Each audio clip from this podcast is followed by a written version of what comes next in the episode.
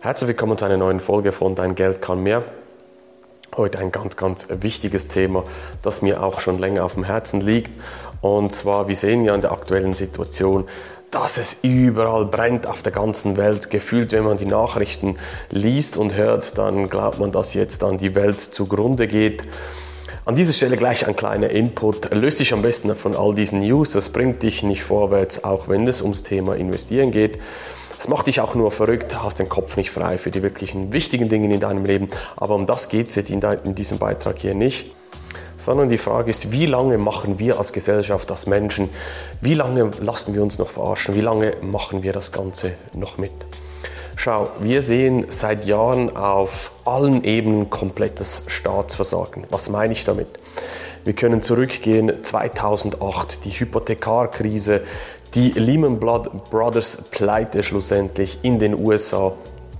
Das waren komplette Staatsfehlanreize, weil der Staat hingegangen ist und gesagt hat, wir wollen der Bevölkerung, der breiten Bevölkerung, auch den Leuten, die weniger Einkommen haben oder das Vermögen nicht haben, die Möglichkeit geben, ein Eigenheim zu besitzen. Die Idee ist ja gut und schön, doch wenn man sich etwas nicht leisten kann, das staatlich zu fördern, das wird zwangsläufig zu Problemen führen, wenn zum Beispiel die Person auch einen Job verliert, dann, ja, dann gibt es sofort Elend, weil ja, das Haus nicht mehr bezahlt werden kann, die Hypothek nicht mehr bezahlt werden kann. Das heißt, die Idee grundsätzlich ist ja schön und gut, aber in der Tat und Wahrheit, in der Praxis funktioniert sie nicht. Das Ganze hat dann so weit geführt, dass wir eben die ganzen Pleiten gesehen haben, wir in extreme Probleme gekommen sind auf der Welt und das war ein ganz klares Staatsversagen. Ja, wir können von 2008 nach vorne spulen, respektive wenn du dieses Video schaust, zwei, drei Jahre zurück, die Corona-Situation. Es war ein komplettes Staatsversagen auf allen Ebenen, egal in welchem Land, das du lebst oder zu Hause bist. Ich nehme das Beispiel der Schweiz, eines der reichsten Länder der Welt mit einer der besten Gesundheitssysteme, die es überhaupt gibt. Und der Staat war einfach nicht vorbereitet. Kommunikation hat nicht funktioniert, die Prozesse waren nicht da, die Medizinversorgung war nicht gegeben. Und das war einfach ein weiteres Staatsversagen auf kompletter Ebene. Man stelle sich vor, wir hätten ein Virus gehabt, das eine massive Sterblichkeitsrate gehabt hätte. Wir wären komplett aufgeschmissen gewesen. Auch hier wieder von der Politik, vom Staatsversagen. Ja, ich glaube, da können wir uns darauf einigen, dass das definitiv der Fall war. Oder schauen wir einfach heute. Energiekrise, Inflation steigt überall, die Kaufkraft sinkt. Alles natürlich abhängig auch von der ganzen Corona-Situation mit den ganzen Lockdowns und so weiter. Aber die Energiepolitik ist komplett verfehlt. Warum? Wir haben genügend Energie auf der ganzen Welt vorhanden. Es wäre genügend da. Nur die Politik mit ihrer Klientelabhängigkeit und den ganzen Einflüsterern, den Lobbyisten und so weiter, die führen hierzu einfach zum kompletten Staatsversagen, weil hier Gesetze gemacht werden. Die Politiker schauen nur für ihre eigene Klientel und so weiter und so fort. Dabei hätten wir genügend Energie und hier werden einfach auf gewissen, auf gewissen Narrativen rumgehackt und deshalb auch für mich ein ganz klares Staatsversagen, das wir momentan hier sehen.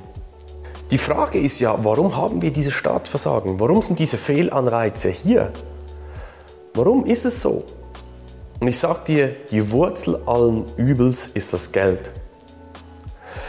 Nicht das Geld schlecht ist per se. Geld ist eine der größten und besten Errungenschaften, die wir als Menschheit überhaupt haben. Man stellt dir mal vor, wir müssen zurück in die Tauschgesellschaft, dass du ein Huhn gegen einen Computer tauscht oder ein paar Schuhe gegen ein paar Früchte. Das funktioniert nicht. Also Geld per se, die Technologie Geld, ist eine der besten und größten Errungenschaften, die die Menschheit je gesehen hat. Sonst hätten wir diese moderne Zivilisation, wie wir sie heute haben, überhaupt nicht.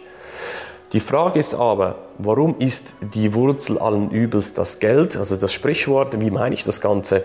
Was ich meine, bringt folgendes Zitat sehr, sehr schön auf den Punkt. Ich lese es kurz ab. Gib mir die Kontrolle über das Geld einer Nation und es interessiert mich nicht, wer dessen Gesetze macht. Dieses Zitat stammt angeblich aus dem 18. Jahrhundert von einem der Gründer der Bankendynastie der Rothschilds, hat und hat sehr, sehr viel Wahrheit bis heute gilt dieses Sprichwort aus meiner Sicht. Und deshalb sage ich ja, die Wurzel allen Übels ist das Geld.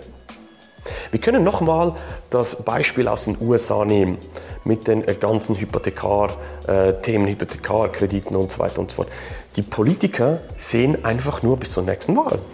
Sie wollen wiedergewählt werden. Das heißt, Klientelpolitik wird heutzutage gefördert, indem wir einfach günstiges, billiges Geld zur Verfügung haben. Wir können sie einfach produzieren und den Menschen geben. Wenn du in die Corona-Zeit mal in die USA schaust, in der Schweiz, in Europa hatten wir das so nicht, aber es wird wahrscheinlich auch noch kommen, dann hat der damalige Präsident Trump hat den Personenhaus, also an, an, die Person nach Hause einen Scheck geschickt. Ich glaube, es waren über 1200 Dollar. Jeder hat einfach Free Money, Helikoptergeld bekommen und einfach um die Leute zu äh, besänftigen weil der Staat da komplett versagt hat, sich um die Gesundheitssysteme richtig zu kümmern der Menschen und hat ihnen ein bisschen Geld geschickt, einfach um sie zu besänftigen, was wieder zu Riesenproblemen führt schlussendlich in der ganzen äh, ja, Kaufkraft und so weiter und so fort. Wir können aber einen Schritt weitergehen und einfach mal nach Europa schauen.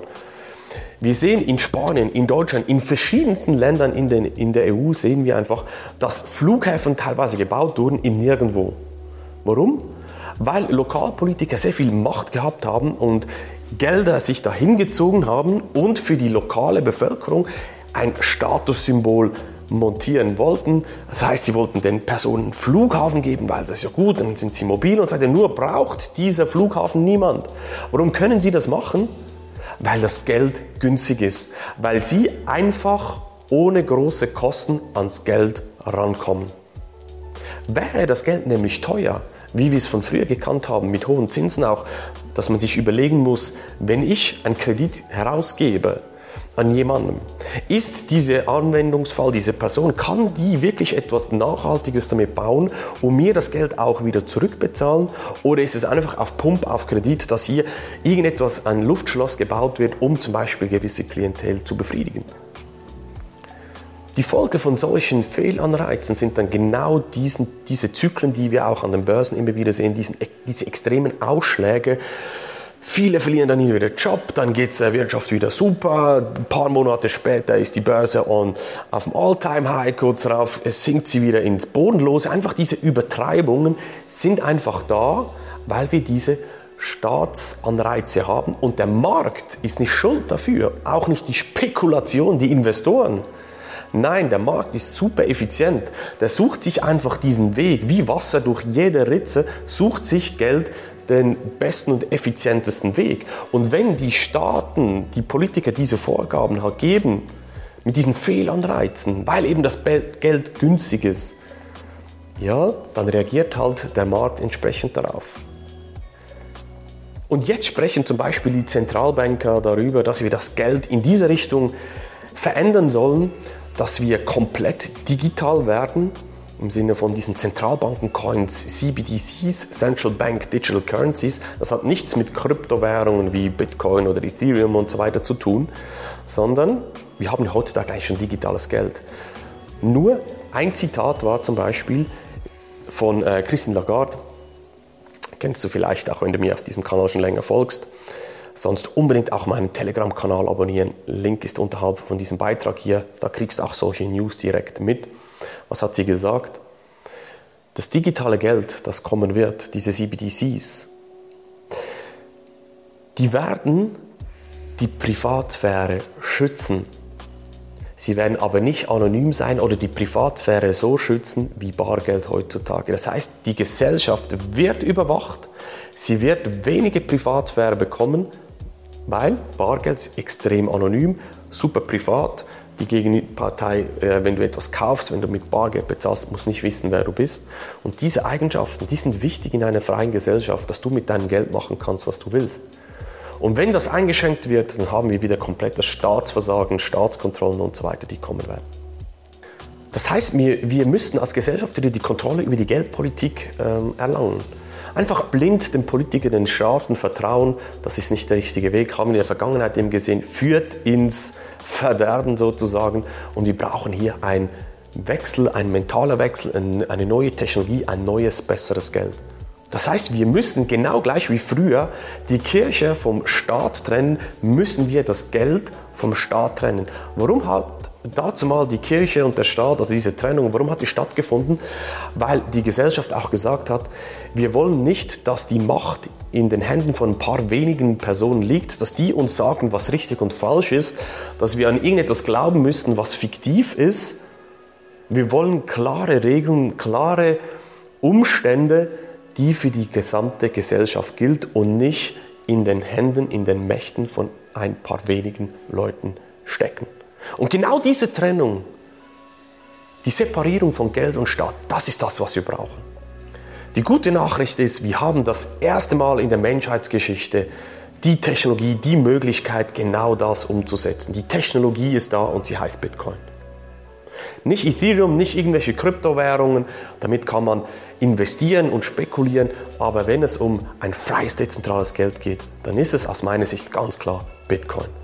Wir haben die Möglichkeit, ein freies Leben zu führen, unabhängig von Politikern, von deren Entscheidungen, von irgendwelchen Luftschlössern, die sie bauen im ganzen Staatsapparat. Wir haben die erste Mal diese Möglichkeit, ein freies Geld zu besitzen, tun und lassen, was wir mit unserem hart verdienten Geld machen wollen.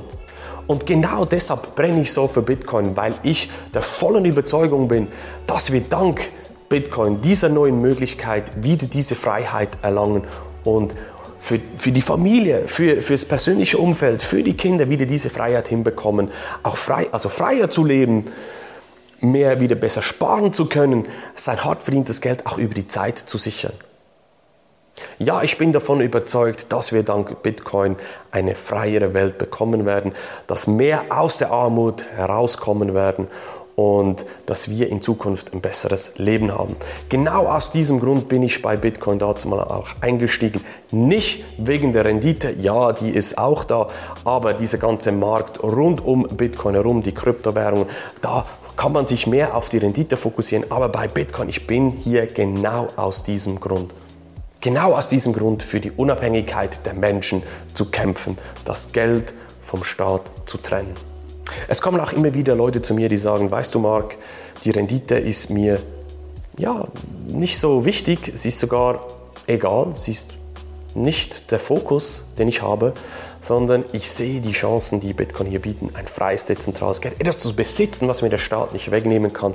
In der heutigen Zeit umso wichtiger, etwas zu besitzen. Immobilien kann der Staat viel, viel einfacher wegnehmen. Bei Bitcoin, wenn man es richtig macht, hat er da sehr, sehr, sehr schwer, das zu tun. Wenn dich das interessiert, wie ich das mit meinen Kunden mache, wenn du das auch möchtest, dein Geld auf die Seite tun, dass der Staat nicht rankommt, auch wenn du an der Rendite in einem zweiten Schritt interessiert bist, das ist natürlich auch sehr gut möglich, dann melde dich jetzt bei mir, geh auf meine Webseite markstein-consulting.ch, buch dir ein kostenloses Erstgespräch bei mir, dann schauen wir mal, was genau deine Ziele sind, ob es Rendite ist im ersten Schritt oder eben etwas zu besitzen, was der Staat dir nicht wegnehmen kann, dass du auch mehr verstehst, warum ich so für Bitcoin brenne, warum ich diese Chancen sehe, was Bitcoin der Menschheit bringen wird in Zukunft. Deshalb melde dich jetzt bei mir und wir sehen uns in einer nächsten Folge wieder. Mach's gut, dein Marc. Tschüss.